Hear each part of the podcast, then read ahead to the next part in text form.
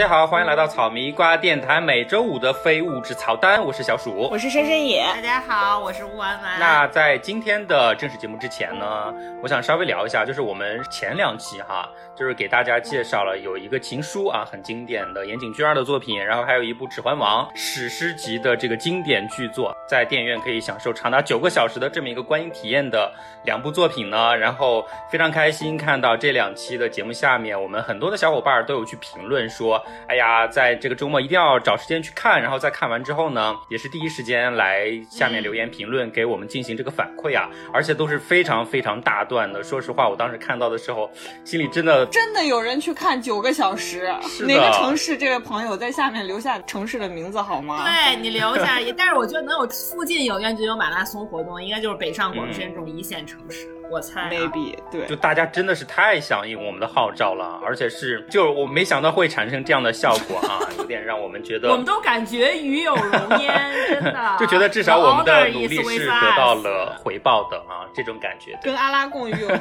焉是吗？真的，哎，你能不能，哎，我有回复你这位朋友，你有没有觉得阿拉贡很帅？我真的很需要，你就一定要让让人家同意你阿拉贡很帅这个点，真的是，跟我沉浸式的讨论。这位朋友，阿拉贡的演员就是后来演绿皮书里面的那位。Italian 的大叔，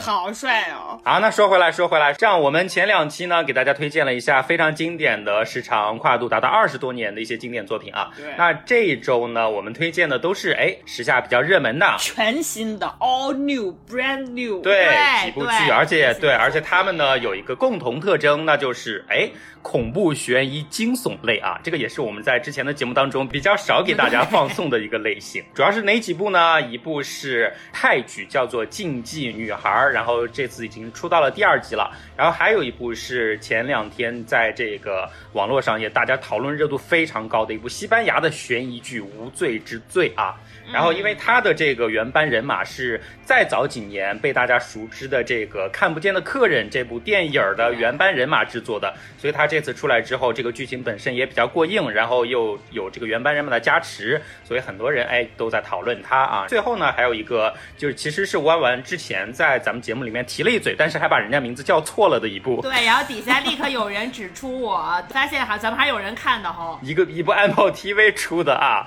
叫做《骇人来电》啊，你还在那个小宇宙的评论下面跟我们的粉丝去探讨，对不对？问人家的观影感受，对不对？问人家喜欢不喜欢？我跟你讲，他们就是在互相试探对方到底有没有真的看这部剧。你知道我很尴尬一点在于什么吗？就是我给别人的回复基本上都是开放式的，就是我很希望别人跟我互动。但导致大家没有人跟我互动，就所以那个评论底下我都是光秃的一个问号，然后结束了啊。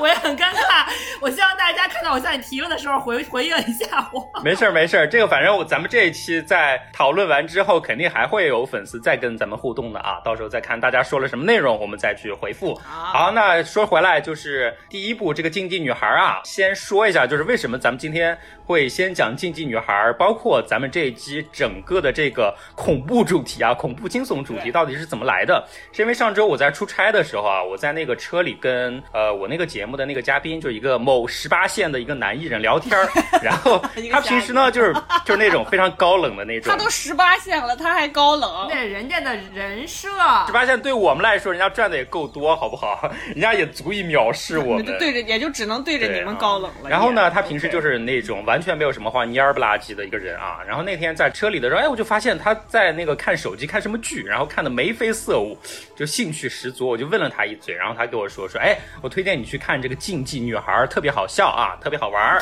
哎，然后我就我就我就记下了。然后呢，特别好笑。他当时真的是笑得花枝乱颤，虽然我不知道他看到的是具体哪个桥段啊，但是当时确实是笑得眉飞色舞啊，所以我就印象非常深刻，就问了他一下。然后呢，就是非常恰巧啊，就当当时我跟他聊完这个天儿之后呢，我把。咱们喜马拉雅的那个后台打开，就发现，哎，有粉丝点播了。然后他点播的呢，就是竞技女孩。他的原话是说，哎，竞技女孩这么火，你们不打算聊一下吗？然后就是这样啊，我就给他回了一下，说，嗯，我刚刚好也有朋友给我推荐了，然后我们就尽量抓紧时间去看一下，然后争取在下一周啊，然后去跟大家聊一下这个问题啊。但是这边就有一个问题，我们在上周节目的末尾其实也说了，就竞技女孩这个剧本身呢，其实我们看过之后是觉得可以聊的。但是呢，因为他在上周牵扯到了某些啊不可言说的问题，所以其实嗯还是有一点点相对敏感的。所以我们这边就抛却这些问题，我们这期的话只聊剧本身啊。对，哎，但是我觉得吧。他的这个新闻到底是怎么回事呢？大家如果有兴趣，可以上直接上微博去搜就 OK 了。嗯，可以自己搜一下，我们就不细说了。他这波骚操作啊，就是他在宣发上面的这波骚操作，其实跟他整个的剧的这种就是作死、暗黑，也是有就是某方面的耦合的。我觉得很符合这个剧的气质，就是在作死，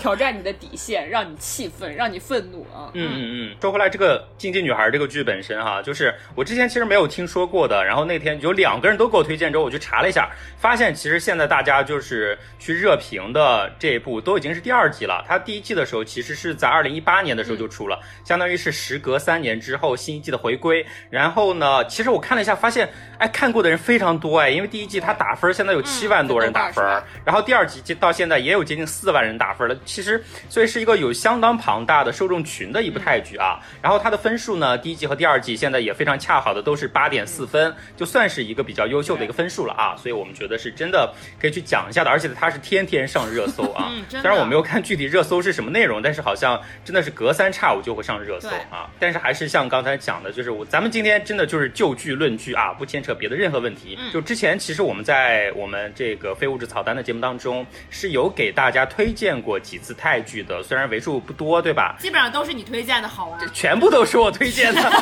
对，全部都是我推荐的。你的门类，你是东南亚担当。对，一次一次是那个天才枪手啦，就是讲这个。呃，天赋异禀的这些聪明的小孩怎么去帮同学作弊啊？瞒天过海的这么一个剧。然后呢，还有一次是去年非常非常火的这个《以你的心全是我的爱》啊，想必就不需要我们再去多说了。但是我前两天才刚好看到它的第二季的那个消息，是说第二季本来是定档在三月份的，但是现在好像调档了，调到之后是五月二十七号。其实相当于如果它顺利的话，就是在我们这期节目播出的时候呢，《以你的心全是我的爱》的第二季就已经上线了。所以如果有第二季对这个剧的粉丝朋友呢，也可以第一时间就给我们看一下，你看第二季这个以你的感受啊，好吧？如果有机会的话，我们还是有可能再去讲讲第二季。好，那就是提到了之前给大家讲过的两部泰剧。其实，其实如果说起来泰国的这个影视剧哈，大家我不知道你们俩有没有什么比较特别的印象或者说标签哎？我的印象就是撕逼整容，每个男的每个女的长得都像人妖，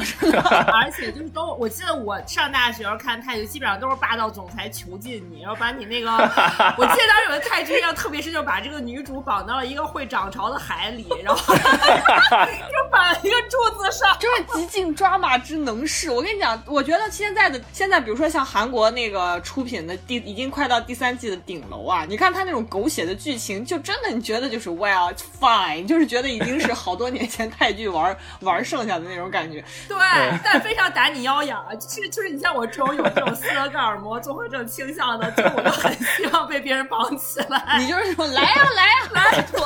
快绑我！绑完之后爱上你。哎，我觉得其实就是你们俩的这个印象，肯定是能代表绝大多数就是国内观众对于泰剧啊，对于泰国电视剧和电影的印象啊。真的是刻板印象，我跟你讲。而且我觉得泰剧从就是其实以前我们看海外电视剧的一个通道，或者说一个固定的一个渠道，就是中央八套，你知道吧？对对对，专门就是在那个我们。都上学上班的那个时间段，然后要么就是放韩剧，要么就是放泰剧。他就是给家庭主妇看的，对，就是给家庭主妇看的。所以那个剧情真的非常狗血。但是呢，你看韩剧有相当一部分就是那种特别长的。我记得以前有一个叫澡堂澡堂什么老板家的男人们，人鱼小姐，对吧？看了又看，我都看完了，我的天哪！然后包括包括像泰剧都巨长无比，然后就是它其实实质上跟当时台湾拍的所谓的八点档都很像。对对对，所以它就是剧情非常的狗血，然后，嗯，但是我觉得泰剧有一种画风是在整个的亚洲，其他的剧都不具备的气质，就是你看得出来热，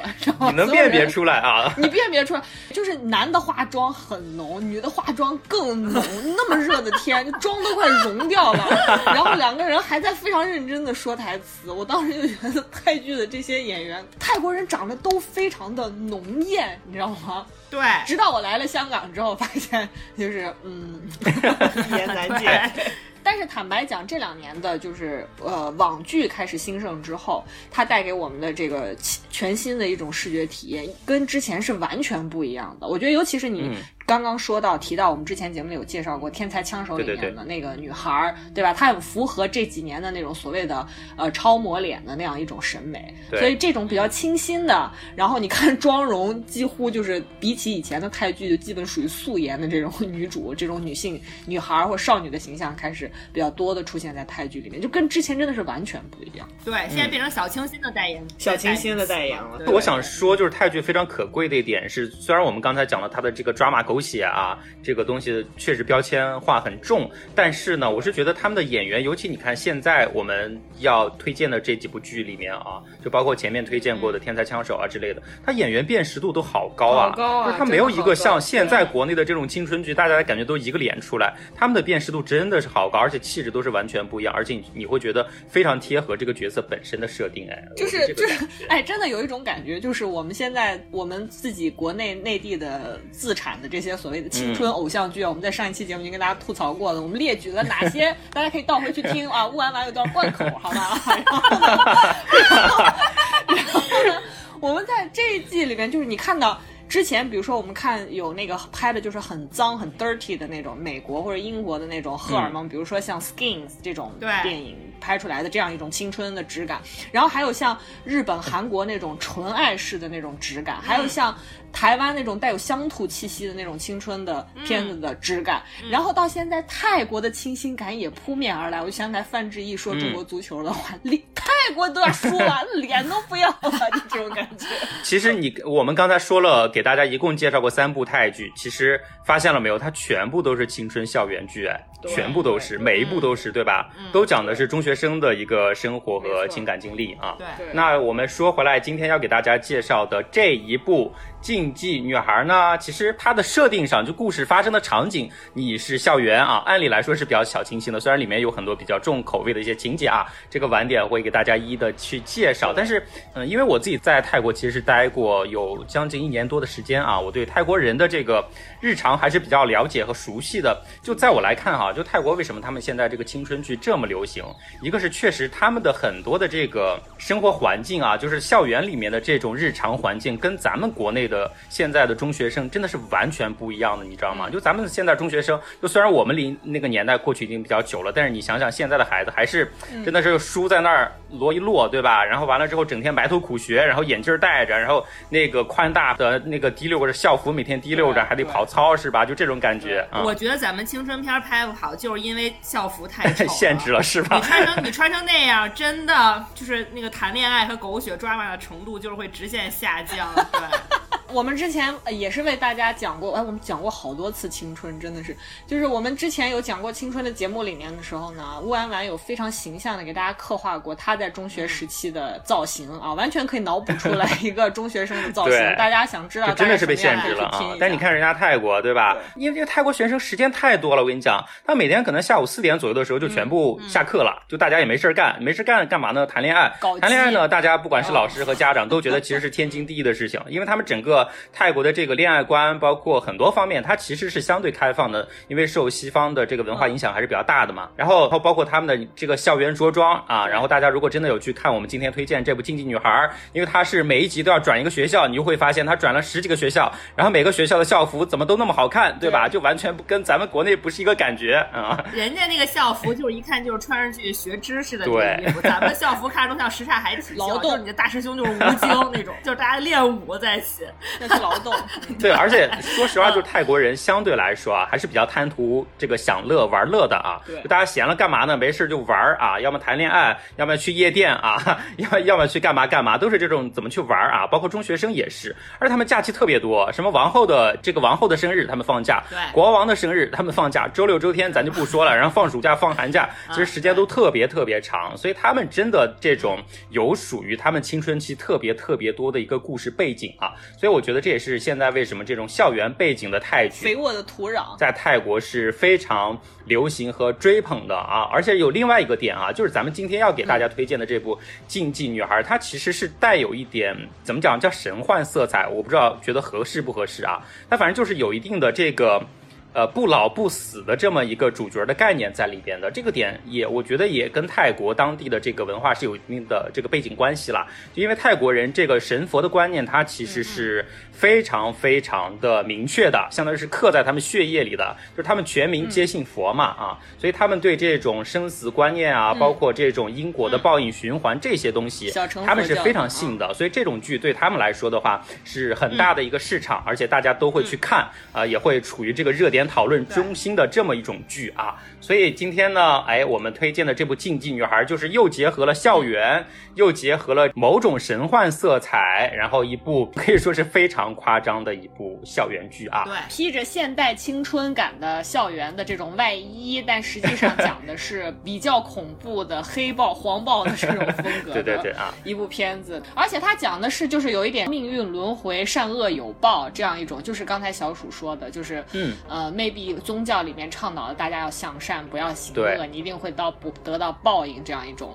这样一种是的。讲述嗯。因为泰国人特别信这个嘛，然后他的名字呢，又名儿叫做来路不明的转校生啊，这个就比经济女孩更好理解了，就大家知道它大概是讲一个什么，就是我们的这个女主角呢，啊我觉得这个更对，就是我们这个女主角的名字叫做 Nano 啊，她就是一直在不断的转校，一直在不断的转校，几乎是每集就会去转一个学校。然后她本身因为这个片子里边没有具体交代她本身的一个背景到底是怎么来的，反正我们发现她出现的时候呢，她就呈现出来是一种什么状态，就是不老不死啊，每次都感觉在这个剧集里面被人杀掉之后，没想到那个坏人正在那边得意呢啊，然后他就嘿嘿嘿笑着就爬起来了，一脸狰狞的盯着你，大概大概这种感觉啊。嘿嘿嘿，对 你让我嘿死，我就让你嘿嘿嘿。对，就满血复活，诡异大笑啊，这种状态。所以其实我有看到一些分析啊，就是有些人揣测他是类似于死神或者这种概念啊，就相当于是来自地狱的一个角色，就反正死不了嘛。然后整个第一季呢，它是十三集，然后现在就是今年放出的这一季呢是八集，几乎是每集都讲了一个相对独立的故事，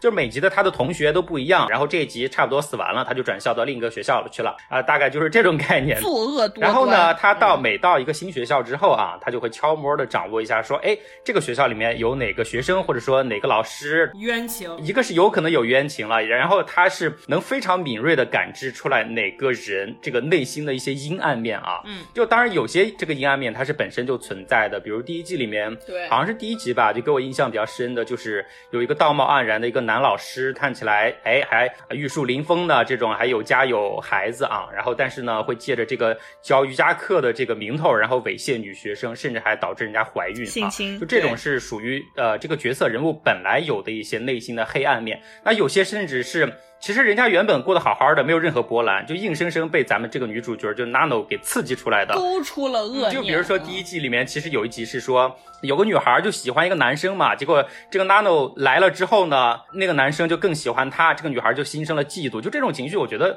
你对于一个青春期的少女太正常不过了，对吧？对那这个剧情设定呢，就是说，哎，这个学校的女厕里面有一面墙，这个女生呢，就是出于这个嫉妒心之下哈，她就在那个墙上就泄愤嘛，就随意用那个马克笔写了几句话，说希望 Nano 的这个脸烂掉啊、发臭啊、干嘛的，就有点儿就非常简单的泄愤了。但没想到这个墙呢。它是可以应验的，就相当于它是一个许愿墙，就相当于他把这个许愿能够应验的这个事情发现之后呢，就最后最后的结果就是导致全校完全失控，就所有人都来这面墙上就写自己想要诅咒的那个对象，想让他发生什么不好的事情啊，就是这种感觉。他其实完全就是把一个人可能正常有的一些负面情绪，完全的给你去诱导、去放大啊，这种这种情况，所以最后导致在很多个故事和情况里，最后的收尾都是完全完全失控的。然后我们的女主角这个 Nano 呢，就会嗯站在很高的一个地方，然后满脸透露着得意的微笑，就是这种感觉。看看你们这些人类，肮脏的人哎，我我当时看他的时候，我就感觉他这个设定就很像是那个伊甸园里面的那个毒蛇，就是那个毒蛇引诱夏娃去吃了那个苹果嘛，对吧？所以我觉得，其实它这个整个的剧的设定啊，就是像一则又一则的预言。对，你把它理解成一则又一则的预言，会特别的形象。你比如说刚才说到的这个这一集啊，就刚才小鼠说到的这一集，其实它设定有点像日本那个漫画，当然也漫改成了电视剧，叫《死亡笔记》。嗯，其实是有点像的，就大家都很希望能够得到这个东西，又没有什么么成本，我又不需要付出责任，我还能为所欲为，对吧？对，最害怕的是大家拿到了一个权力有权力的东西，比如说掌管别人生死啊，那这当然这个是最最大的生杀大权的一个权杖在自己手中，那就会为所欲为嘛。所以一则一则的故事其实都可以解读成有一个人他想怎么怎么怎么怎么样，然后他就怎么怎么样，最终他会怎么怎么怎么样。就它的故事本身设定非常简单直白啊，每集的主题也是非常明确的。它上来几分钟之后，你就差不多能了解说这一集他想表达的一个主题，比如说是嫉妒也好，比如说是这个虚伪也好，它都是非常明，确的能让你感知看过的什么到的嗯《农夫与蛇》呀之类，就什么朝三暮四啊，就是这些。反正就是主题非常明确啊，非常容易去讲 get 到。讲的都啊是关于，比如说最基本的一些道德上面的东西，欺骗呐、嗯谎言呐、虚伪啊。然后关于他这个 Nano 这个女主角这个角色本身哈，其实有看到一些评论说是有借鉴一些别的漫画里面的一些角色的，比如说富江，深深也之前还看过，对不对？对，就是他整个人物的形象其实都有，因为这个黑长直的那个头发，就像那个沙宣里面刚做了美发出来的那种感觉。对齐刘海儿，对对。嗯嗯，然后这个竞技女孩呢，其实她整个的剧本是原创的嘛。嗯然后我们刚刚也说到了，她没有一个特别长远的一个人物背景的设定。但是我感觉啊，就是现在看到第二季结束，它整个的这个呃。算这个 Nano 的他本人的这个故事线开始一点一点浮出来了，就是大家其实会有一点开始把好奇心放在是什么催生了这样一个物种，或者说这样一个存在来到这个世界上，嗯对吧？来一遍又一遍的像像惩罚一样出现在大家的身边，就是。它每一集都像一个预言一样，然后呢，最终这些人得到报应也好，得到报复也好，要么是因为咎由自取，要么就是因为走入了这个 Nano 设下的圈套等等对。但是呢，我我刚刚说了，它没有一个基本的，比如说像漫画的呃。或者说小说来给它作为故事的支撑，它是一个原创的东西。但你会看到它取材了很多，就就是我确实能够感受到，不论是人物啊形象还是故事的这个整个的架构，都非常像富江，就日本漫画恐怖漫画富江，以及还有另外一个恐怖漫画叫做《地狱少女》。嗯，嗯然后那个富江，你看。它整个就刚才小鼠说了，黑长直那个造型非常像，非常像，非常像。对，然后它有一些就是很冷酷、很恐怖的一些表情和画像在。嗯然后这个富江呢，本身在那个漫画里面，他就是啊、呃因为他有美丽的外表，就像这个 Nano 一样，它也是设。就是美艳又恶毒的高中女生这个形象，对，它就会让很多男生都非常喜欢他，不择手段的要讨好它。然后当这个日本那个漫画的富江呢，他最后又会因为就是男人对他的这种因为呃喜欢而造成的妒忌，然后最终强烈的这种妒忌啊、恨意，还有莫名其妙的这种杀意催生之后呢，他们就会残忍的杀害掉富江，然后把富江肢解。然后最后发现富江实际上是不死的那种嗯妖怪，就是他的一一尸体的一部分或者一一处血迹或者很很少数的细胞都可以再生成一个富江，所以这个。这个对应的关系是很强烈，你看它叫 nano，对吧？嗯我们现在买包大家就知道，我们的 size 就是 medium、small、嗯 mini，最小叫 nano，nano，对吧？最小叫 nano，所以这个它是也是有这样一个呃取向在，就是它它一点点就可以生发的很大，一点点就可以生发的很大。然后尤其它又有一点像那个地狱少女，是为什么呢？呃，地狱少女她那个故事呢，是就是说它是有一点我来替你复仇这么一个故事，就是说如果你就是对。生活中的一个人或者一件事情心生巨大的怨恨的时候，你可能会在午夜的时候，在你的电脑上会发现一个叫做“地狱通信”的网页，然后这个时候你如果在上面打上你怨恨的那个人的名字，这个时候被称作地狱少女的那个。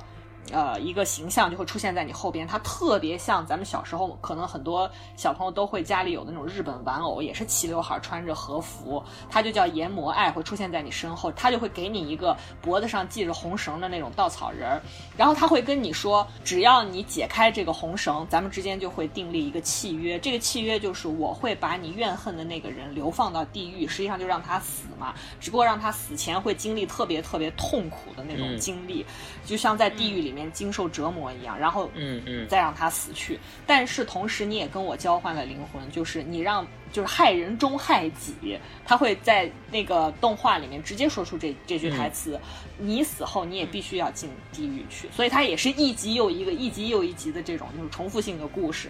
然后就是包括像这个阎魔爱的这个形象，可能比富江那个更就是有一点像刚才小鼠说的，他可能跟宗教这些东西会啊、捆绑在一起，因为他本身这个地狱少女的形象就是借鉴了他以前就是我不知道大家对日本的这些。呃，鬼怪形象有没有了解啊？就是比如说像呃日本很有名的《百鬼夜行》里面的有一些的形象是有借鉴的，包括他江户时代其实就已经开始流传有地接触地狱少女的这种方式，所以它也有一点像，就是可能是主持正义，然后惩奸除恶，maybe 这样的一个形象，对，所以它也是有一点像。对，但是你真的去讲的话，就是咱们这个泰剧里面的这个 Nano 啊，他真的就是大家平时都讲这个惩恶扬善啊，但是他完全就是惩恶不扬善，你知道吗？他完全就是以 恶来惩恶，就是用非常。变态和极尽夸张的一些方式啊，就是变本加厉的让这个所谓的恶人，就真的是体会到自己之前种下的恶果的这种感觉，而且在这个过程当中，他甚至是不惜牺牲掉很多原本可能很善良的人，对比如说什么呢？就是我们刚刚讲过的那一集里面，就是那个借着瑜伽之名诱导女学生的那个男老师，对吧？是然后 Nano 是怎么来惩罚他的呢？他把他这个男老师的女儿，就才上初中的一个小女儿，然后跟她的男朋友关在一起，引诱他俩发生关系，对，引诱他女儿发生关系的这个全程哈，直播给这个男老师看，以此来惩罚他诱奸别的女孩儿。就我觉得哇，这个这个感觉就是太吓人了，你知道吗？就是一起毁灭吧。是的，是的，是的，就什么善良在这里是完全没有立足之处的，就什么东西能走到最恶的地方，嗯就才算啊。就有些人可能是觉得可能过瘾的地方啊，因为它完全不是一个常规视角下，咱们这个惩恶扬善，把善良最后还要发扬出来。这个剧是真的，到最后你会发现，所有人人的这个人性里面都有恶的一面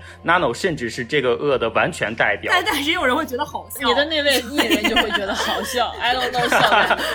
对呀、所以他在看的时候真的是全程在笑的花枝乱颤，我真的是不知道他具体笑的那个桥段是在哪里因。为说实在话，它这里面有很多的故事啊，就是每一集的这个故事，有一些是，嗯其实它是充满悬疑和反转的。对就比如说有一集是有两个女孩儿。呃，在学校里面，就是应该算是诱导其他的女学生，或者说霸凌其他的女学生，然后来给他们拍他们被性侵、被强奸的录像，然后逼迫他们去卖淫。其实就是第二季逐渐在出现的那个第二个女主，就是尤里啊，尤里这个角色出现的那一集。对，然后这一集也在不断的反转。实际上，它的这个反转就在于说，凭什么一切的事情的这个最终的结局都要由这个 Nano 来主宰？里面会不会有人的能动性的存在，从而导致整个故事结局的转变？然后，是不是你做的这件事情才是？对的，或者说你做的这件事情才是大家认同，或者是呃故事的结局必须要由你来敲定，命运必须由你来说怎么样走就怎么样走。对，嗯，所以他也是有很多的反转在，以及他其实提出了这样的疑问和思考。嗯所以其实里面有也有一，比如说像第一季哈，我记得是有一个男孩他是偷东西吧，对，是的，然后最终实际上，实际上这个纳诺选择的都是一些很冷酷无情的手段来终结掉这个人的命运，或者说终结掉这件事情。但实际上最终。就是人是不可能就是黑是黑白是白，它总是有很多的灰色地带，然后有很多的不得已，对吧？也有很多，比如说我完全是出于我个人以前的一个受很受伤的这个童年记忆、个体创伤，所以我才选择了一些就是会让别人受到伤害的选择或者是行为。但是我是出于不得已，就这些地带并不是需要像 Nano 那样出来说，那我就是把你的恶引到极致，然后你就去死吧，你就毁灭吧。对，然后最后他你会发现，真正这把匕首是伤害到他自己，所以他这个剧也是提出了这样的疑问。所以我觉得也恰恰是这一点，让他这个剧相对来讲没有那么的单薄了。对对对对，是这样，就是因为最前面咱们不是也说了，现在这个剧是出了两季嘛，然后其实两季的话，大家在评分上看，现在是完全一模一样，都是八点四分，就在豆瓣上。但是有些人肯定会去做一个比较，就比如说，就其实就是给我们在那个喜马拉雅后台点播的那位粉丝朋友哈，他其实因为我后面跟他有做简单的交流，然后他自己还稍微补了一下，他说他自己来说的话是会更喜欢第一季，但是我不知道他这个具体原因。就如果你今天有听到我们的节目的话，也可以把你更喜欢第一季的具体原因在评论里面跟我们分享一下哈。当然，其他我也有看到有些人去做比较，比如说觉得说这个第二季的女主的发质感觉没有第一季好，所以他更喜欢第一季了，类似这种原因。对，但是这个都没有关系啊。就是对我来说的话，确实我自己是相对来说比较喜欢第二季的，是因为一个是刚才绅士也讲了，就是他刚才讲的不断的在反转的这一集故事里面，这是第二季的一个故事哈。然后这一集里面呢是出现了我们第二季里面所谓的第二个女主，就叫做尤里啊。然后这个尤里呢，其实是在刚刚我们讲的这一集的剧情内容里面是也最后也是被杀掉的，但是呢。Nano 救了他啊，Nano 给他喂了自己的血，所以这个尤里呢，他也复活了，他也拥有了跟 Nano 一样的不死不灭。这样的一个能力，双生花这样的一个对，关键是他完全不听顺于 Nano，他是完全有自己的一个独立自主的判断，他保有了另外一种形式的逻辑和系统在。对对。所以到后面你会发现，对，就这一季里面，就虽然对于同样的恶，对他们两个的处理方式是完全不一样的。就虽然是去惩罚同一个恶人，或者说同一种恶行，但是他们的处理方式是截然不同的。所以他们最后的这种 battle 啊，也让我觉得，就这个戏的层。层次感会显得更多更足啊！我是觉得第二季对我来说的话是相对。嗯，可能感受上会更好一些，包括他在有些这个画面风格上的处理，我记得特别清楚，就是第二季的时候有一集，我我记得是讲一个就是规则非常严谨，甚至就是非常非常死板苛刻的一个学校，对吧？嗯，就是 Nano 这种学生，就是肯定是离经叛道的那种代表，所以他这一集整个呈现出来的那个画面，它是黑白色调的，但是当 Nano 或者说有些比较富有特征的一些角色出现的时候呢，它这整个画面只有。比如说一个红色，一个红色的发带呀，或者说一个绿色的发卡，类似这种非常具有识别性的这么一个这个视觉符号，来告诉你说，哎，这个感觉是在一抹非常死沉的灰色当中能跳脱出来的某种颜色和这种感觉啊。我觉得他在这种视觉语言上也是去做了很多不同的风格化尝试的，所以这是我觉得，嗯，第二集对我来说其实可能相对来说剧情稍微复杂，因为之前可能很多人喜欢第一季的原因，就是因为。它在于无脑嘛，对吧？它一集上来的话，就讲一个非常简单直白的故事，你看完就是看完了，对吧？然后第二季的话，它相对会把层次拉开一些，血肉横飞啊，非常快，单刀直入。哎，我觉得这就是一部非常简单粗暴的，哎，真的特别像我以前看麦兜的那个动画片，麦兜麦兜里面的那个他有一个旁白，就说麦兜妈妈教育麦兜的方式非常的直接，麦兜他妈晚上给他讲睡前故事，麦兜他妈就会跟他说。从前有一个小朋友早睡早起，后来他发了财。从前有一个小朋友早睡晚起，后来他崴伤脚。然后麦兜说：“妈妈，我困了。”然后麦兜他妈就说：“从前有一个小朋友早早睡觉，后来他死了。”就是这种对特别简单粗暴。对，他就两三句话都能解释清楚。但是呢，他更多的特点是需要你真的把这个剧集本身看下来，通过他的这个视觉非常风格化的这个语言，然后。很多这个非常具有冲击感，甚至是非常血腥的这些镜头，跟它的这个情节设置，你才能够体会到，哎，这集的内容虽然看起来很简单，但是它具体表现的这个意图到底是什么啊？是这个感觉。而且我觉得这部剧哈，就是怎么说呢？就是呃，我去想它为什么这么受欢迎的一个原因，也是因为它虽然用的是这种非常非常夸张的表现手法和手段，但是呢，它讲的话题其实是非常非常有现实感的。对，就是大到什么呢？比如说我们刚刚讲的这个未成年的性侵，对吧？然后比如说校园暴力啊，每个地方都在发生。然后包括这个学生之间的贫富差距，就是你是富二代，我是贫二代，咱们家这个差距这么大，怎么去相处，对吧？然后小到什么呢？就是刚刚有讲到的这个小小的嫉妒心，他会把它非常非常的放大。然后有些虚荣心，比如说有些学生可能耍小聪明哈，就在这个 Nano 的怂恿之下，在网上 copy 了一些作品啊，来改吧改吧，就当自己的作业就交上去了。结果最后结果一发不可收拾。其实它是非常有一些生活化的场景的，就是我们会有很多很多的代入感，就是毫无理解的门槛，没有难度啊。每集讲的就是不同的一些人性的弱点。就我记得第二季里面其实有一集是讲一个大网红啊，就是一个高中生啊，他就莫名其妙就火了，但是呢，他也从此就沦为了自己爸妈就是让他每天带货啊，直播带货赚钱的一个工具。同学呢就对他就非常羡慕，然后呢，他同时也要给大家表现出来一副哎呀非常和善，然后就是什么都非常完美的这么一种形象。但是他其实本人就非常不满这个状态，想要逃离啊。然后 Nano 就在这就给他推了一把，就怂恿了一下，甚至在最后的这个情节里面啊，就占据了他的一个身体的这种感觉啊，就是让大家已经认不出来这个女孩。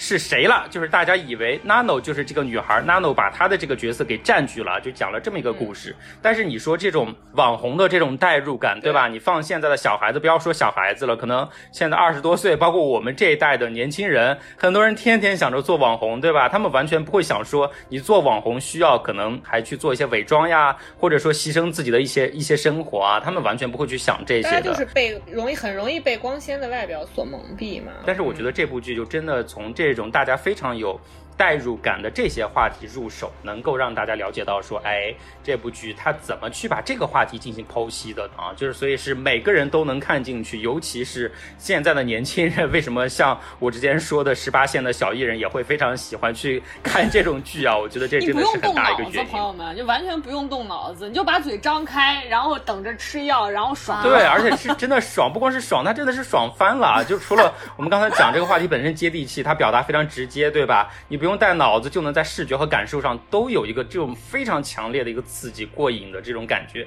然后通过 Nano 这个受害者，或者说就 Nano 有时候他在扮演一个受害者，对吧？扮演但是同时他又是这个加害者、始作俑者和推波助澜者，这是整个就是一个角色的一个集合。那你通过他的视角呢，其实他也经常会去做一些非常言简意赅。理解难度不大呢，但是又能哎非常准确的把这一集的主题点出来的这些金句啊，我这边其实统计了一下，我之前自己印象比较深刻的几句，比如说他讲有一集这个少男少女的爱情，他有一句就说爱情从来不会犯错，会犯错的是人而已啊。比如说讲承诺，他说。承诺不一定要遵守，只是让我们自己感觉好一点而已。什么意思呢？就拉钩上吊三百年，该变卦还是变卦，对吧？对，就他这些话都非常适合拿出来，然后写到你的高考作文。比如说，还有这种这个讲学生天资的差异啊，他会说我们的世界只为天才保留位子，那其他那些普通人呢？他们该怎么办啊？还有说，比如说道歉，他说。大家不停的道歉，就好像是某种传统。如果我们犯了错就要道歉，但如果再犯同样的错还是只会道歉，他就说这就是人性。人性的邪恶太复杂了，就连爱都可能成为自私的借口。这是他第二季的最后集里面的一个核心句啊。所以我是觉得他把真的人性很多复杂但是微小的这些善恶面，都还通过很夸张的方式，但是表达的让大家。能够非常具体的盖到啊，就这种一念天堂一念地狱之间人性的这种多变莫测啊。还有一个就是当时小鼠跟我说了这部剧之后呢，我去看，我一开始是确实是用来下饭的啊，但是我看的这个过程啊，其实有一点结合我自己的经历，就是因为它本身是一个以包装在校园剧的这样一个外衣之下的这么一部，嗯，揭露人性阴暗面的剧。简而言之，可以这么说。那另外一方面呢，就是结合我自己的经历，你就感觉到一开始。同学们之间那种很微妙的感觉，同学对同学之间，就是刚才小鼠说的一些很微妙的情绪，那些一点点开始滋生的嫉妒也好，虚荣也好，然后不满也好，或者是说不上的很复杂的那些情绪时候，是完全能够让你回忆起你在中学时代的很多经历的。就是我可能没有在节目里面说过，但其实我在高中也是被同学霸凌过的，就是完全是因为。完全是因为我们班的，就是就有那种小团伙，你知道吧？小团伙的几个女生，本来你可能觉得大家关系都还不错，嘻嘻哈哈之类的。嗯。直到有一天，其中一个女生喜欢上了班里的另外一个男生，然后发现那个男生其实喜欢你，然后这个时候你就会突然间在某一个自习课的时候，然后这个小团伙就专门跑到你的座位跟前来，然后开始对你就是进行辱骂、指责。等到你抬起头来的时候，你会发现全班没有一个人帮你，而且甚至前排很多。多的女生幸灾乐祸，就是都会一起幸灾乐祸的在像看客一样在看这件事情。然后可能等到当，反正我记得当时是在我晚上，我而且我当时是毫无招架之力的，完全不是现在的我。为什么后来很多大家就是说啊，可能不太好亲近啊，或者说为什么老是就是感感觉就是热脸贴了个冷屁股？这其实这都是经历来，谁他妈不想一开始就跟你好好做朋友，好好说话呀，对不对？都是一点一点的经历给你带来的这种坚硬的外壳，因为你不想通过跟一个傻叉交往，然后来伤害自己，对吗？但是你看这个剧的时候，你无数次的回想起，你也在无数个晚上想过的，为什么这些人不遭到报应？为什么他们不遭到一些更加悲惨的遭遇？等等等等，这些瞬间你都想过。这种情绪的还原和代入感非常强烈，非常强烈。但是最终你就觉得说，需要去质询自己，不断的质询自己，我做过一些什么？我伤害过别人，伤害过什么样的人的人是他？晚上需要睡不着觉的人是他，我为什么要再去想这些？所以这也是这个剧到后面慢慢慢慢也对你提出来的一些思考，就是很多东西并不是需要，比如说这个 Nano 下场去。帮你去撕掉这些，或者说下场去帮你把这个人立刻手刃掉都没有。实际上，他更多的时候是充当了一面镜子，因为。在你漫长的岁月中，你一定会经历 something，然后你在里面会看到自己那些阴暗的地方，或者曾经显露过的阴暗的地方，那是你永远没有办法磨灭掉的、毁灭掉的东西。这也是我其实我们在上一集的时候有讲到说，有些青春片为什么它成功，是真的，它把这些我们青春的时候经历的这些场景啊，还原的真的是太有代入感了，你真的能体会到此时此地那时那刻的那个感觉啊，我觉得这真的是青春。片之所以成功的地方啊，对。然后说回来，就是我们刚刚也讲了，他在第二季的时候，其实有加入了这个喝了 Nano 的血的尤里的这个角色啊。然后尤里从此也成为这个不死不灭的这么一个形象。但是到最后一集的时候，其实你会发现，甚至在倒数第二集。编剧其实就已经去做了一些铺垫了，这是我觉得就刚才讲的，他这个剧第二季我会觉得感觉更好的地方在于他的这个层次感表现啊。就 Nano 在倒数第二季里面有一个什么设定呢？是他。被那个不小心割伤了脖子，但是按理来说他的这个伤口愈合能力是非常快的，但是在这个倒数第二集里面，其实表现出来他那个伤口是一直存在的。然后尤里就嘲笑他说：“哎，你怎么感觉现在突然有了人性一样？你脖子上的这个伤痕都已经没法很快的复原了啊！”他就做了这么一个铺垫。然后真正到了最后一集的时候，你会发现 Nano 出于某些原因啊，然后被人杀死了。然后这次杀死之后呢，他没有再复活，他真的就像一具冰冷的尸体一样，就是完全的。停在那边，就跟一个普通的死人没有任何两样。然后这个时候，尤里其实他一手又培育出了下一个类似他们的这么一个角色，一个也是心里其实看起来非常纯良，但是内心存在很多这个恶的元素的一个女孩在这儿啊。然后她是做了这么一个铺垫，虽然。呃，如果大家看到最后的话，会发现其实当然这个 Nano 是没有死的，他还是能以一个完整的一个身体存在的。但是这个剧情铺垫在这儿，我就觉得会非常好奇，我会会想说，看他第三季还要怎么编下去啊？这个当然就看编剧的本事了。但是拭目以待吧。对，但是它相对来说，在第二季整个的最后的时刻，给我铺垫的这些悬念感和我想去了解的一些，包括前因后果了，就是之前甚至也有讲到的，说 Nano 这个女孩她到底是怎么。产生的对吧？这个剧到现在目前为止完全没有给我们交代这些，而且包括说他现在又有了这么一个女孩出现，然后他们三个人又会产生一种什么样的一些微妙关系啊？我觉得这都是我想继续去看他下一集的一个驱动啊！所以我觉得这部剧相对来说，嗯，大家真的是可以在这个比较闲暇的一些细碎的时间啊，可以没有带太多负担的去看一下，感受一下它的这个视觉冲击和它的这个脑洞大开的一些奇特设定啊，天。马行空啊，我觉得肯定还是可以冲击到你的。那我们刚刚讲了，今天给大家推荐的第一部泰剧叫做《禁忌女孩》啊，然后呢，它不出意料，其实也是网飞出品的啊，就是我们都已经提厌了的。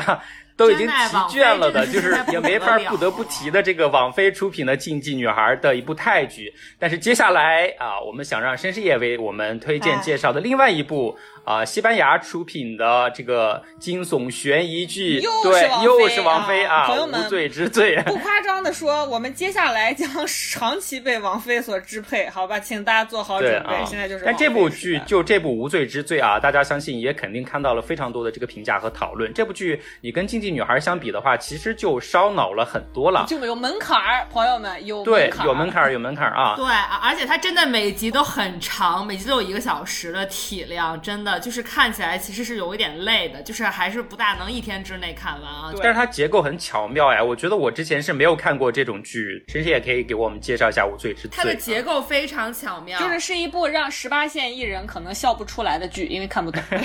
哎，我今天还给深深也提了一个挑战哈，就是在于这部剧本身，因为它最大的卖点肯定还是在于剧情本身的一个设计和构思嘛，所以我今天给深深也提，我说你要怎么来在这个不给大家剧透的情况下来把这部剧本身的一些内容能够让大家明白发生了什么事儿啊，我觉得这个真的是一个不小的挑战哎。好的，我告诉大家，这个挑战我认输，好吧啊。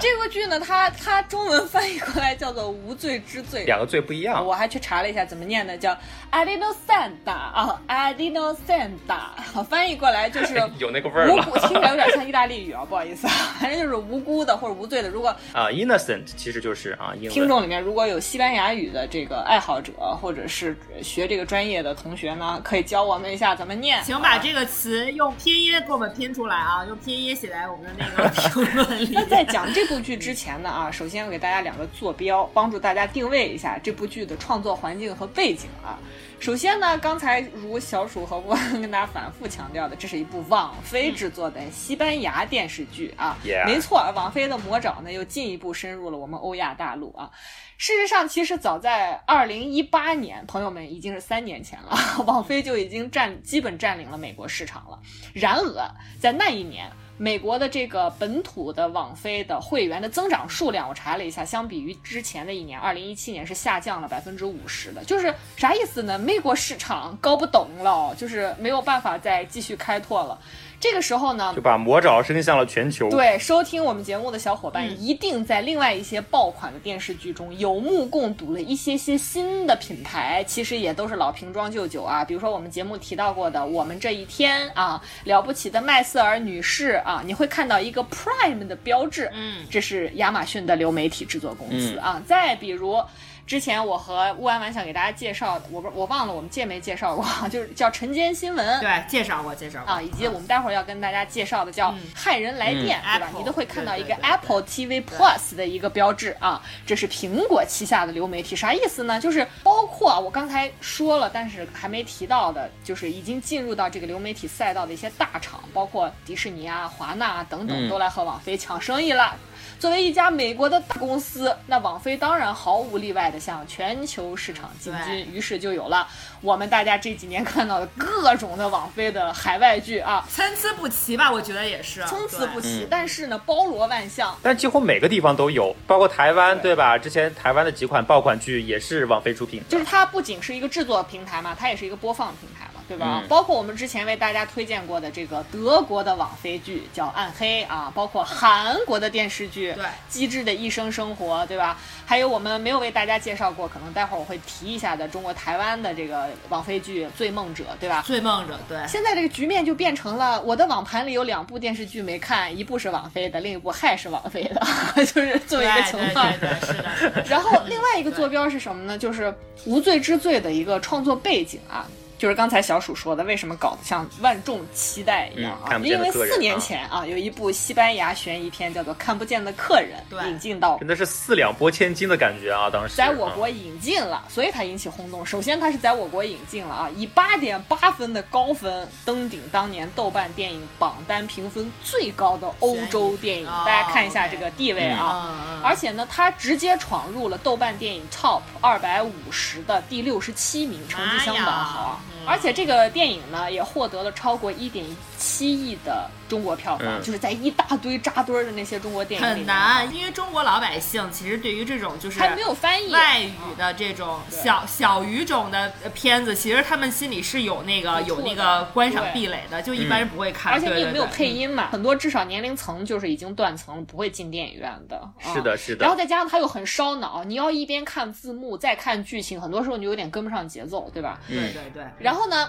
两年之后，这部《看不见客人》的导演他还有一部作品叫做《海市蜃楼》，再次登陆国内院线。对啊，我也看了这部，也还好，也还好，但是没有他们家的客人那么好。但是他的豆瓣评分也有七点七分，就实际上也不错，而且他票房也突破了一亿，嗯这个大关还可以的啊。所以呢，这次呢，观众们总算记住了这个拍片口碑有非常有保证的一个西班牙导演啊，叫做奥里奥尔保罗，我们就叫他奥里奥，好吧啊，反正也记不住啊好好记啊，奥利奥导演，好吧啊。然后呢，另外一方面，我想跟大家就是稍微再展开说一点呢，就是有没有一种感觉是？刚说了这么多悬疑片，感觉承包了这几年西班牙电影给广大海外电影观众的一个主流印象成了一。个特产了啊，西班牙特产。对，但是你提到西班牙电影呢，另外一部分喜欢艺术电影的小伙伴呢，提到这个西班牙电影，大概又会第一时间想到著名的，尤其是备受美国欢迎的西班牙导演 Pedro 阿莫多瓦，对吧？嗯，以及他的缪斯也是全世界的女神 Penelope Cruz。佩尼洛普·克鲁斯，对，所以呢，以及就是大家可能看过啊，在这个导演和这个女演员合作期间呢，就是西班牙电影呢几乎形成了这个一言不合就脱裤子的这种画风啊。就是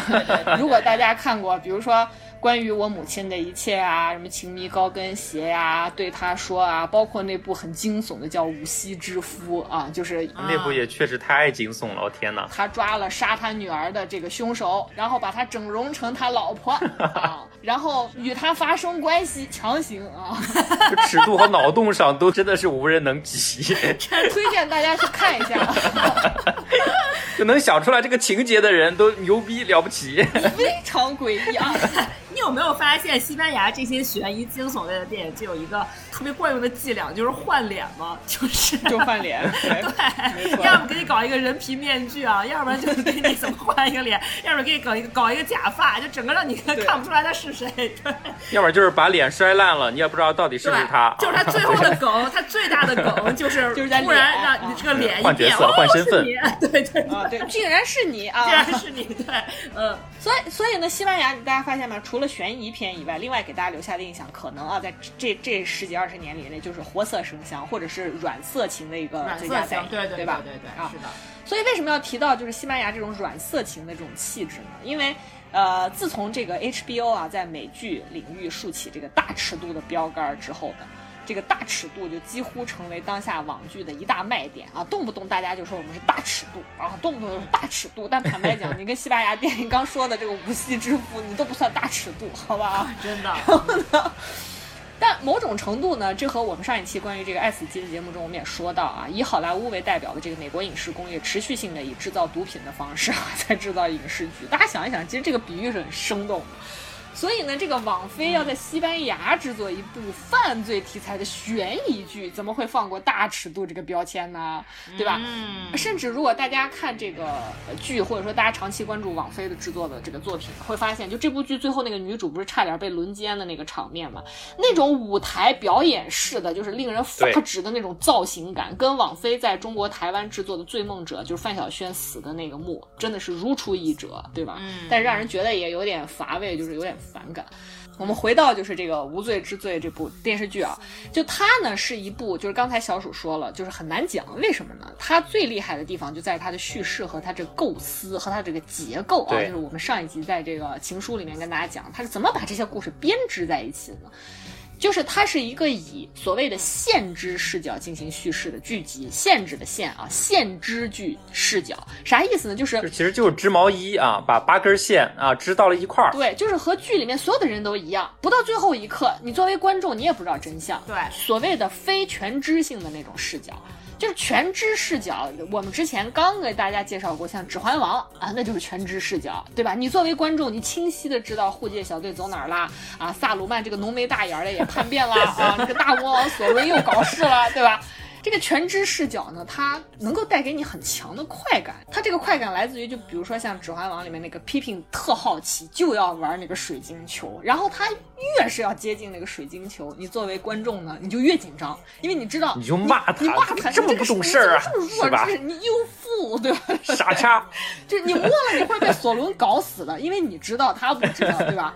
所以呢，这个全知视角呢，也叫上帝视角，就是你可以像上帝一样自由的进入到故事里任何一个人物的内心。但是呢，这个全知视角也很烦，为啥呢？它大大的降低了你参与度，就好比玩狼人杀，你拿了个村长的牌，就这种感觉，好吧？所以呢，就是相对的限知视角，就是有限的知道事情的。这个真相的这个限制视角，对于这个悬疑题材来说，它会给你带来更大的一种神秘感，也会更加强烈的驱动你的好奇心。也就是说，它能够充分的调动你的智商和情感，参与到故事中来啊，所以就是很不适合十八线的戏子在车上看啊，会晕车，好不好？所以我没有给他推荐这部啊。对，在此呢，我要提到东野圭吾的《白夜行》了。为什么要提到呢？就是因为如果你看过这部小说啊。我说的不是韩国和日本翻拍过的电影，我是说这部小说啊。如果你看过呢，你估计已经完全 get 到我要说什么，就可以说《无罪之罪》和《白夜行》的叙事策略是一模一样的，对，非常像。对对，它一个呢就是运用这个多个人物的有限视角，然后在有限的叙事内容里面来拼接真相，就是它是这么讲，这个就有点像《罗生门》，说白了就是《罗生门》，好吧？然后第二呢，就是他通过这个有限的视角。然后向全知视角的转换，然后来揭示每个事件的这个因果关系。是的，是的，他帮你拼，对吧？是的，是的，是的。然后我们回到来，我们简单介绍一下这个无罪之罪到底是个啥故事啊？来，大家跟我拿个笔啊。有个帅哥 A 啊，遭遇了一次意外，然后他就开始讲故事了啊。他在这个夜店呢，因为一个骚浪贱和人打架啊，不小心就把帅哥 B 给推倒了。这个帅哥 B 呢，不禁摔 挂了，这个后脑勺就撞到石头，当场挂了啊。这个帅哥 A 呢，就锒铛入狱。然后刑满释放之后呢，在他哥嫂的这个帮助下重获人生，还收获爱人美女 A，好吧啊。这个美女 A 有一天就跟这个帅哥 A 说我要出差，结果离开家之后呢，这个帅哥 A 叮咚就收到了美女 A 的视频啊。这个视频里呢，发现我靠，我老婆一丝不就几乎一丝不挂躺床上，有个男人甩个小鸡鸡就出来了啊。对，还出现了一个全裸的猥琐男，真的是普信男。然后接下来呢，有关这个美女 A 隐藏的秘密啊，有关这个帅哥 A 和当年受害者帅哥 B 他爹妈的这个恩怨纠葛，就此就浮出水面了。对吧？嗯，从而交织成一张复杂庞大的人物关系网，然后里面就是一起又一起的这种情色交易和谋杀，然后就是各种各样的意外和偶然。然后呢，它整部剧其实我觉得它应该不会再出第二剧了，它就是一个电视剧的体量来讲了一个完整的故事。嗯，而且它是根据小说改编的嘛。然后它前七集呢，每集的开头都以关键人物的这个有限视角重新来进入这个故事。就是你看这个故事，我是用帅哥 A 的角度来讲，我我我到第二季了，我再用猥琐男或者警察角度再讲一遍啊，重新进入到这个事情发展的这个阶段啊。然后呢，他给你把这个人物交代完了之后呢，再转成全知叙事，这就是他每一集的这个大概的结构。然后他每集开头的这一部分很有限的这个视角的叙事，他交代的这个人物信息呢，都和你之前在那个全知叙事里那个对应人物出场的时候给人的印象是完全不一样的，对吧？我当时看这个，我觉得就是最有关影门槛的，其实是第二集，就是他第一集到最后给你留了一个很强的悬念。然后第二集一出来，我以为我点错了，就我以为我是 点错了另外一个电视剧，器剧，就我所有人都对不上。就第二集里边每个人都是第一集里边没有出现过的，然后你就会觉得说，我靠，就是花怎么怎么好像感觉换了另一个电视剧一样。你应该感觉就跟看《指环王》第一部的那个人一样，没有结果，为什么没有结局？直到看到第二集的最后的结尾跟第一集的结尾呼应上，然后你才恍然大悟，说哇，原来这是同一部电影。就在那时候，我才觉得说，我操，这个好看的。勾上了，哎，而且它整个八集当中会出现了无数次的呼应，就是这个人发生的事情，然后你回头又通过另外一个人的视角，同样的时间、同样的地点，但是完全不一样的感受再次发生，你才会更多、更全知的了解这个事情到底是一个什么状况。它真的是通过这种不断的拼凑和视角转换。去进行反转。就是小鼠说的织毛衣啊，我先织左袖，我 织完又织右袖。你说这跟左袖有啥关系？也不是关系，真的是啊。等到他开始织前胸了啊，你说啊，好像有点关系，到最后连上了，对连上了，对对。哎，是个毛衣啊。所以，所以他这种在人物造型上的反转，一方面他在情节上啊，他不断的带给你一种新奇、一种刺激，对吧？就刚刚那个乌安丸说，我靠，还能这样？然后他不停的反转，对吧？但是我觉得这里要尤其要跟大家强调的是啊，就是反转归反转啊。这位奥利奥导演，他有真的为什么口碑好？就是挖坑必填坑，这和全游呃就是众人皆知，就是对呃臭名昭著的 Martin 是不一样的。填不填？也就是说，你作为一个悬疑片的观众啊，你看这部剧在全剧终的时候，你会收到，你会获得一种就是特别圆满的一种观感，就是所有的谜团都会被解开。是的，哎呀，就是特别抚慰强迫症啊，这种感觉。对对对，他不会留下一个让你难受，就是小鼠说的，他满足了强迫症对自己的那种需求啊和满足。嗯，然后另外一方面呢，我觉得就是他因为这种人物塑造上面的反转啊，就是完全不一样的印象。他实际上也在强调每个人物的这种复杂和多面。对，就你以为他是个小白兔，嘤嘤嘤，对吧？其实他是个大 boss。这个跟我们前面讲的禁忌女孩有一点点像，就是他强调的是每个人的人性里面都有很复杂的那一部分哈，多面的。它是多面，包括说有可能有不堪的过去，包括说你人性里面的一些弱点无法克服，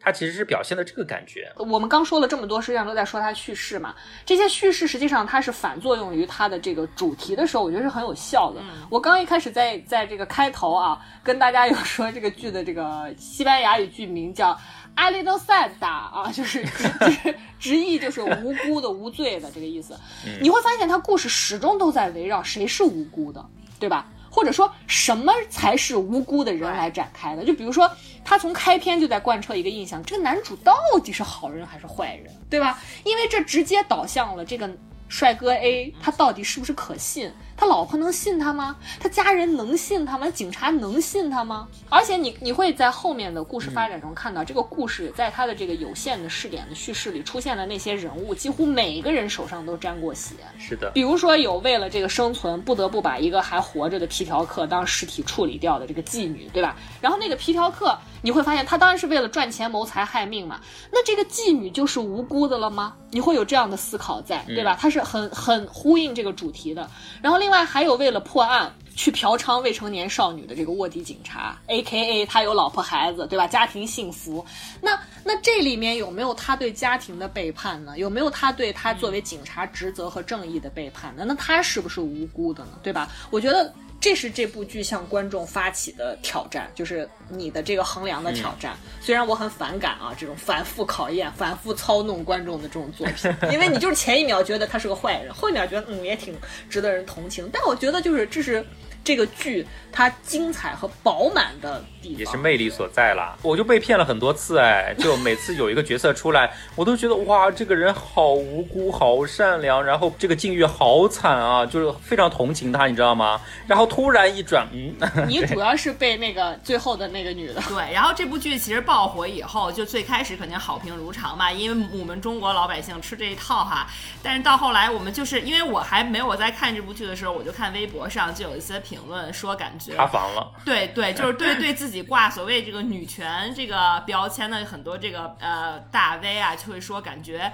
就这部剧的主题其实应该是就是那个这女女孩帮女孩，然后为什么这么一部电视剧要选一个直就要选一个男主来作为这个串主线的这么的一个要做这么一个选择，然后我就觉得这个男主和这里边男男性角色都是完全。就是跟这个故事没有关系，其实不拍他们也可以。然后就是干嘛还非得这样，怎么怎么样哈？有这么一些这个说法在啊。就是我觉得这部剧里的感觉，就是男性角色其实基本上就更全员恶人一点啊，就没有什么 好东西，是不是？就是他们，嗯，但是就是反而就是里面的这几个女性角色啊，就是因为他们很大部分也都是出身非常非常这个这个低级的脱衣舞女，但他们基本上。底层的，但他们对都包括警察都是，包括警察也是，但这但他们都是能在自己可以做选择的最大范围里面啊，尽可能的去保护这个去。挣扎去反抗，对，去挣扎去反抗，然后保护自己的朋友和姐妹，甚至还有人为这个自己的姐妹付出了生命的代价啊！就是还是对对，其实就就这部剧的对女性角色的塑造还是非常的这个光辉高大、正面的对正面的，对对对，比较正面是的。的所以就是如果你也是很吃这种就是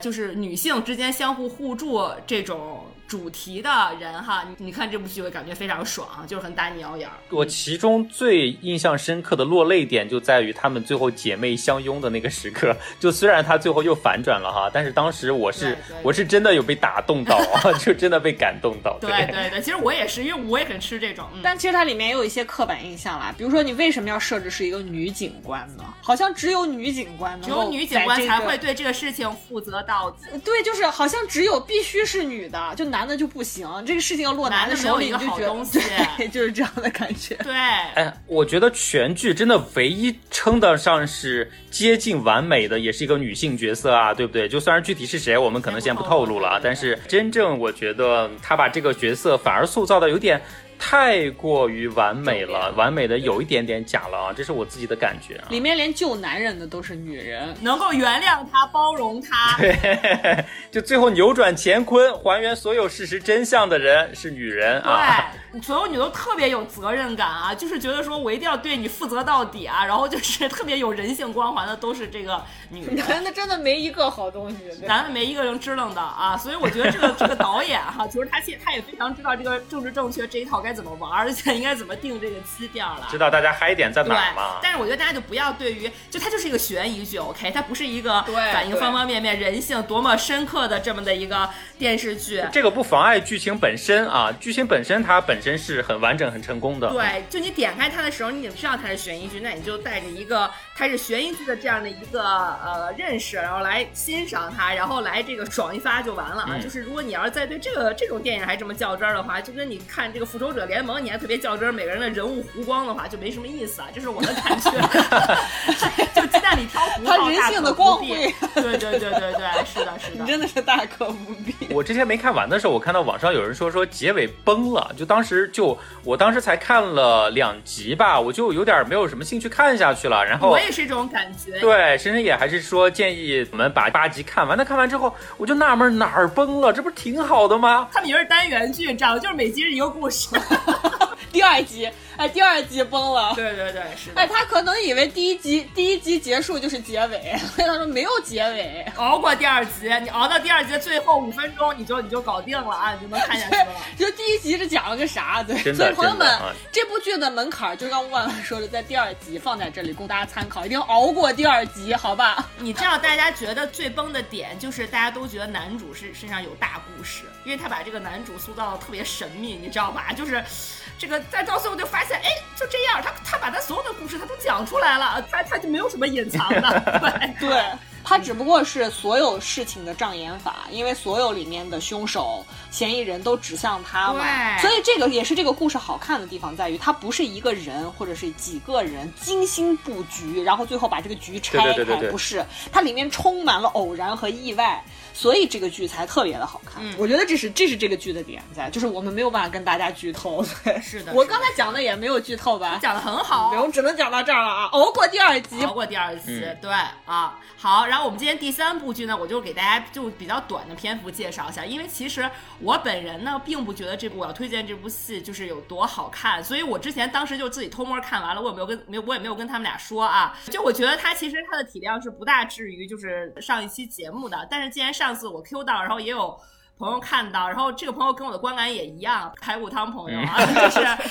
就他他他也觉得这个一般般啊，就是特极其的形式大于内容，但是我觉得也可以帮助你杀一个晚上，因为。之前这两部剧确实体量都比较大啊，就以我们这种打工人的程度，一天可能撑死你看了两集也就差不多了啊，就歇了。但是这最后这一部这个骇人来电呢，就是你一晚上轻松看完啊。它的体量只有九集，每一集大概是十五到二十分钟，哦最长二十分钟，最短每十五分钟，就比集比较短爱死机还要短。嗯对，然后呢，这部剧呢，就是来自刚刚那个深深妍也说了，就是 Apple 啊，Apple 这 Apple 加这个流媒体啊，就我觉得这部剧跟 Apple 自己的调性非常的符合啊，因为 Apple 它就是众所周知是一个科技公司、科技创新型公司，所以就是我觉得用 Apple 来，Apple 会看重这个题材啊，然后然后然后来来做这部剧，就是非常非常的意料之中啊。然后这部剧特别厉害点在于它就是一个广播剧啊，很多这个看完了这个这个朋友写这个影评都说感觉就是看了就听了一期播客，而这个长度跟我们的《指环王》这这那一期也差不多啊，两个小时。它是一个纯音频的话，它是翻译过来播的吗？不不不，然后还它是这样？因为它其实首先这部剧它是翻拍自一个法国的，就是一个短剧，就是基本上内内容和故事是一样的。嗯然后它呢也是用了一个环形叙事啊，就是第一集和最后一集是互文的这样的一个过程，嗯完全接接上了啊。然后呢，我首先说一下它特别新颖的地方在于呢，我不知道大家之前有没有看过一部也是悬疑剧，然后就国内电影国国内影院也有上映，叫这个《网络迷踪》，好像是也挺好看的啊，嗯，就是网迷踪也很好看，网络迷踪的形式就是它全程都在拍你这个电脑屏幕，也不是全程，可能全程有百分之八十的篇幅都在拍你的电脑屏幕。手机、电脑各种现代的一些社交软件之类的，嗯，对对，我们特别特别特别熟悉的有这个 Google 这个网络搜嗯。搜索网页呀、还有就是聊天儿，就比如类似于咱们微信的这种聊天软件呀，然后还有一些什么视频电话，都是通过这种形式，大家就会觉得哇，好新颖啊，因为就是已经非常的有科技感了和这个我们平时的这个代入感。然后这个骇人来电呢，就是它更 move forward 了一步啊，就是可能也体现了，也可能是这个疫情期间把这个 Apple 逼得没办法了啊，就毕竟要跟这个网飞这个流媒体 battle，它可能没有什么存货啊，嗯，然后他就搞了这么一个，这部剧没有一个演员，朋友们，就是没有任何表演，然后呢，所以它的画面是啥？一片黑是吗？一片它的画。面，它的画面全部是我们小时候很熟悉那种屏保线。啊啊啊！你能想象吗？啊就全是射线啊！所以等一下，我想问一下，这部剧就是属于你明明开的是个音频，但是呢，你可能因为英语听力不好，你要盯着屏幕，你要盯着你的那个就是屏保，然后还下面一直看看字幕字幕，这得有多无聊？对，然后我跟你说，我当时就看这个豆瓣上也有朋友写影评说，哎呀，太放松了，看了一百五十分钟的屏保，说我觉得我这个眼睛都得到了调节。对，朋友，你真的眼睛不会得到调节，你会近视的更厉害。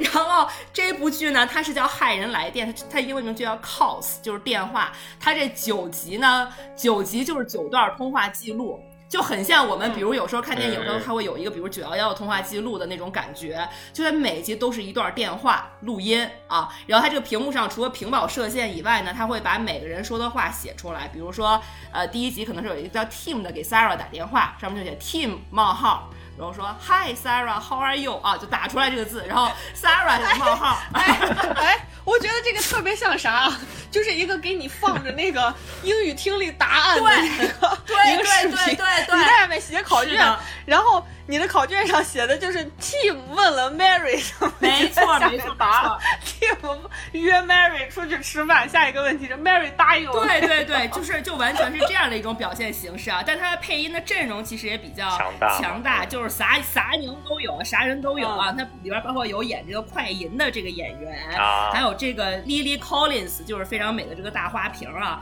然后甚至还有那个。这个 Jonas Brother 这个歌手啊，Nick Jonas 啊，就是也是啥啥宁都有、啊。妈呀，这已经是上上代美对国男对对，英国就啥人都有啊，然后就也是比较强大的一个配音阵容，但大家都没有露脸。然后呢，哎，算英国 TFBOYS 吗？对英国 TFBOYS 算吧，算因为英国的 TFBOYS 其中一个来前前来这部片子给他们配音，哎，就是娶了印度老婆的那个是吧？哎，好像是吧？哦，我没有在紧紧的 follow 他，小鼠真的是你为什么会紧紧的 follow 他们三个？他那个们 Jonas 是很多 gay 的天才，好不好？他是了，他是 gay 的天才，他就是种圆寸嘛，他是对啊，他是 gay 的天才啊，对啊。就当时他 娶了个印度老婆，很多 gay 要死要活说老公没了，好吗？对，然后我给大家大概讲一下这个故事啊。这个故事其实它，我为什么会看下去啊？或者很多人为什么会选择看下去？然后他的豆瓣评分也非常高，的八点八分嘛。朋友们是因为他喝多了，水万喝多了就看下去。对，确实是喝多了那天，不然真的是坚持不下去。你知道，全都是平保线、射线，绿色、红色啊，全是这种画圈，然后从左下角射到右上角哈，都是这种啊。然后他其实，在最开始呢，就他把这个悬念塑造的非常非常强。他第一集上来呢是个啥情况呢？就是这个 Tim 啊给 Sarah 打电话，他们俩是男女朋友。然后 Tim 呢在这个洛杉矶出长差，Sarah 呢就生活在纽约啊。然后 Tim 给 Sarah 打电话就开始寒暄，咋样啊？半年没见啦，啥啥啥的。俩半年不打电话还还男女朋友，就半年没见吧，就可能就是每可能每周都会通话啊，但就是半年没见过了大概。然后但是 Tim 打这个电话的终极目标是要告诉 Sarah 就是想跟他分手，因为 Tim 跟他的同事啊，一个叫卡卡米拉还是克劳迪亚的一个女的啊，卡米拉怎么老是这种角色，真的是就对，就是一个 C 开头的一个女性啊，就是他同事搞在一起了，搞在一起以后呢，然后他就来跟塞尔打电话，然后结果还打着打着电话呢，然后塞尔就说，哎，我听见那个我的那个门口有有人啊，我看见那个窗户外面站了一个人啊，然后这个 team 就说，啊，说说那个，那你就先去跟这个人 say hi，然后塞尔呢就是说，啊，说说那我看一下是谁。结果 Sarah 一看，发现门外站的是 Tim，然后 Sarah 以为 Tim 是为了给他一个惊喜，偷袭他了啊！圣诞节假期到，来纽约看他了。Sarah 就哦，Tim 说你怎么能对我这么好？你给我这么大惊喜，你站在我窗外还给我打电话什么的。然后 Tim 当时一听哈，就差点没抽过去，然后就说 Sarah 你是不是喝多了啊？就是，然后就这个时候呢，是你吧？然后，然后我当时觉得就就你知道，但他那个氛围塑造，因为你你又看不到，你知道吗？就是我们。呃，观众是看不到这这个任何画面的啊，你就只能纯听他们打电话，你就觉得哎好奇，你就有点紧张，因为就是萨尔就是不是碰到什么事儿了？你刚说我后背都要出汗了，说实在然后突然间这个电话就断了一下，然后就是因为这个他的这个情人 C 女士打给他，就说你跟萨尔摊牌摊的怎么样了？然后 Tim 就说我还没跟他摊成，因为他后院进人了，然后他也没看清是谁，他有点紧张，这个情况不大好，什么什么的。然后结果他这个 C 女友跟他说说那你你要答应我今天无论如何。你要跟他摊牌好吗？说你搞定他啊，然后就 Tim 就挂了，然后或者 Tim 就给塞尔打电话，然后就塞尔，然后塞尔就说说说，哎，说明了站那个人像你是你吗？然后 Tim 说其实不是我，然后 Tim 就想让塞尔报警，因为他就完全就觉得塞尔可能陷入生命危险了，你知道吗？然后过了一会儿呢，然后就这个塞尔就开始发出一些惨叫声，然后就说这个他门外人在攻击他什么的，然后他说他这边就断掉了这个电话，然后 Tim 就非常非常的紧张，然后就一直在给塞尔试图打回去，但塞尔就不再接了。然后 Tim 呢就自己一个人在家，可能徘徊了几个小时的时间，然后一直都特别紧张，满手冷汗，但他也也也没有，就是期间没有反应他发生了什么事儿。就可能过了一会儿，这个 C 女士又又又给他打电话说，哎，我说我今天加班特别晚，说我这个可能今天过不去了，说你不要等我，你先睡，晚上我会悄悄上床的，不会吵醒你。然后 Tim 特别惊讶的说。那刚刚回来已经上床睡了那个人是谁？Oh my god！说现在睡在我床上那个人是谁？这就是鬼故事啊！这就是鬼故事啊！就我都已经被吓得不行了。然后这个时候，Sarah 又给 Tim 打回来了，然后就说我在说我飘起来了，我现在 float，就我飘在了半空中。我看这房子越来越小，我不知道为什么我飘起来了，然后我被长得跟你一模一样那个人攻击了，然后我就飘起来了。我说我我特别特别害怕，但我也不知道该怎么办。然后就是第一集就终结在了这个 Team 很想拯救塞尔，但是自己也很恐惧，因为不知道自己床躺床上躺的是谁的这么的一个结果啊。这个电话就挂断了，当断了，第一集结束了啊，十几分钟的一个体量。然后你想说 Apple 太会玩，到底发生啥事儿了啊？结果到第二集，就是这跟无罪之罪完全一样的情况，就另外两个人。朋友们挺过第二集，今年的主题 就是一定要熬过第二集，好吧？反正你总的评价就是他这个故事讲的还算成功吗？我觉得还不错哎，就是他会很抓你的吸引力，因为他完全没有干扰你的东西，没有任何画面，没有表演，全部都是电话录音。第二集更神，第二集呢一上来就是一个女的很焦急的给她的丈夫打电话。说我求你回来，对不起你。说我知道我之前答应过你，我们做一辈子丁克，不要孩子。但我怀这个孕，我很就是，但我发现我怀这个孩子，我不想把它打掉。然后她老公就说，说我非常生气，因为这是咱们两个当时结婚时候的约定。然后说你不能就是仅仅为了你一时的情绪，你不考虑我的感受。然后说你不要管我。他说我去沙漠，呃，他因为他们你知道美国就住在这个乡下嘛，可能在沙漠旁边。他说我开车进沙漠兜一圈，我去我朋友家过住两天，我要冷静一下。嗯。然后这个女的就一直在求他。他说：“哎呀，我求你了，你不要什么什么什么什么什么这样这样，就我求你赶紧回来吧什么的。”然后这个男的就觉得特别不耐烦，就把电话挂了。然后又开了一会儿呢，他可能就又担心他老婆出点什么事儿啊，然后呢，就是又给他老婆打回去了。打回去以后，他老婆说：“你为什么还要给我打电话？说你抛弃了三年，你这些三年到底都都在哪儿？” Oh！然后他就特别紧张，他然后然后然后他又跟他老婆说，就是你不要跟我恶作剧好吗？但是我觉得你现在精神特别不稳定。然后还又又开了一段车，又开了一段，他就打给他妈妈，因为他就想让他妈妈帮他去看一下他老婆是不是有什么问题，是精神出问题还是怎么样。嗯结果给他妈打电话，他妈说：“儿子，这十几年你都在哪儿？十几年啊，你为什么不回家？你为什么不回？就他他他可能又往前开了二十分钟而已。他说你你快回来吧。他说你到底是犯事儿了躲起来了还是怎么样？然后他又特别紧张，嗯然后他又会给他就住在他远方的那个朋友打电话啊，说我家人现在都疯了，我也不知道出现什么情况。他说但我再开一个小时，我可能就到你家了啊，我需要在你家住一会儿，就给他留了一个言啊，就说那个你你听到你打给我，然后又过了。一会儿，他那个朋友给他打电话说：“天呐，我没有想到你居然还活着。”他说：“我必须要告诉你一件事情，就是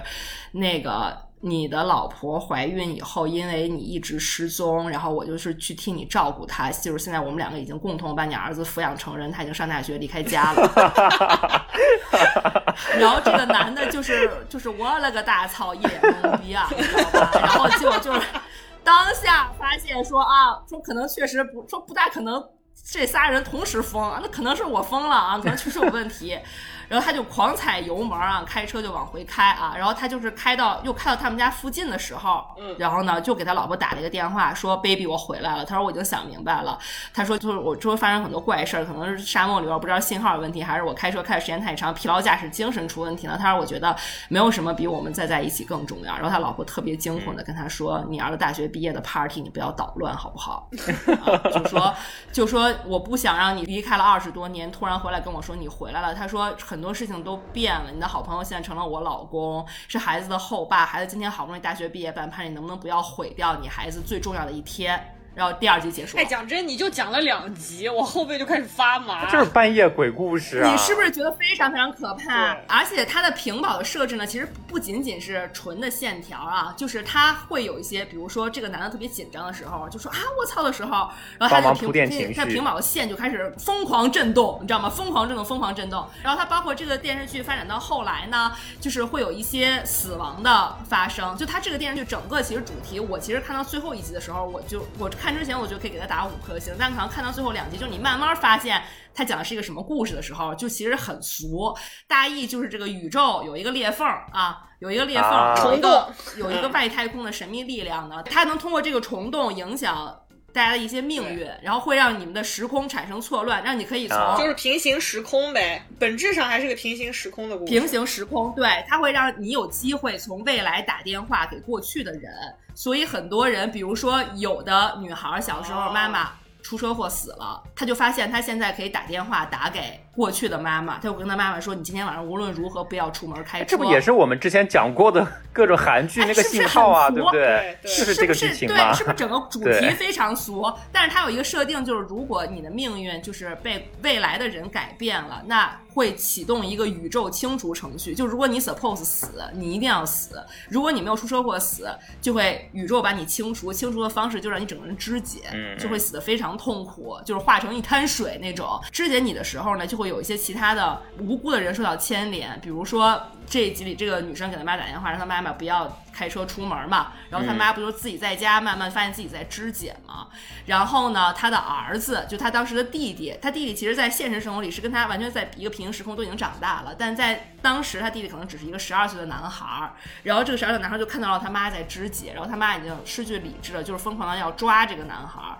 然后这个男孩儿呢就是跑来跑去，然后就上了一辆他本身当时也不该上的公交车啊，然后结果他的命运也发生了改变，然后然后他上公交车以后，就是他发现他自己也。开始发生了肢解，因为在真正的线性叙事的那个时空里面，他不应该上这辆公交车，也不应该有后面的这个故事啊。就是所有呃强行改变了命运的人，他会又会影响周围，就是他会被有一个指数型的增长，就是说如果不把这个虫洞修复，人类会灭绝。这就有点像那个死神来了，就是你要死，你反正得死，不管咋死你都得死。一个屏保搞出这么复杂的故事，这么多事儿，然后然后关键是这些人死的时候，他的屏保就会变成那个一滩红色蔓延开来，就是一团红色的射线蔓延开来，你觉得好像在流血，他很疼呀，我喊我好疼，我觉得骨折了，说我的右手变长了，我感觉不到我右手的骨头了什么的，然后这个屏保就会变成红色，然后一直在颤抖这种。哎，我觉得如果我们的这个听众里面有这个需要社交、有社交压力的小伙伴啊，可以看起来，我觉得非常适合装逼，非常适合装逼。对，就它其实是一个很俗的故事，但是只不过这个形式太新颖了，过于新颖，确实是还挺有突破感的。就我觉得是，如果你喜欢听播客的小朋友，你看这个这个电视剧你会很喜欢。又喜欢听播客，然后还有这个英语考试听力压力的小伙伴，或者你是或者你是 Nick Jonas 的粉丝也可以啊，就是你你听他声音，你听他声音可以高潮，然后你也看，反正就是这么一部形式大于内容的剧。然后他最后一集就又回到了之前的第一集的电话，最后一集 Sar 跟他说我飘起来了，然后 Tim 说妈了个逼的，我也飘起来了啊，因为他们就是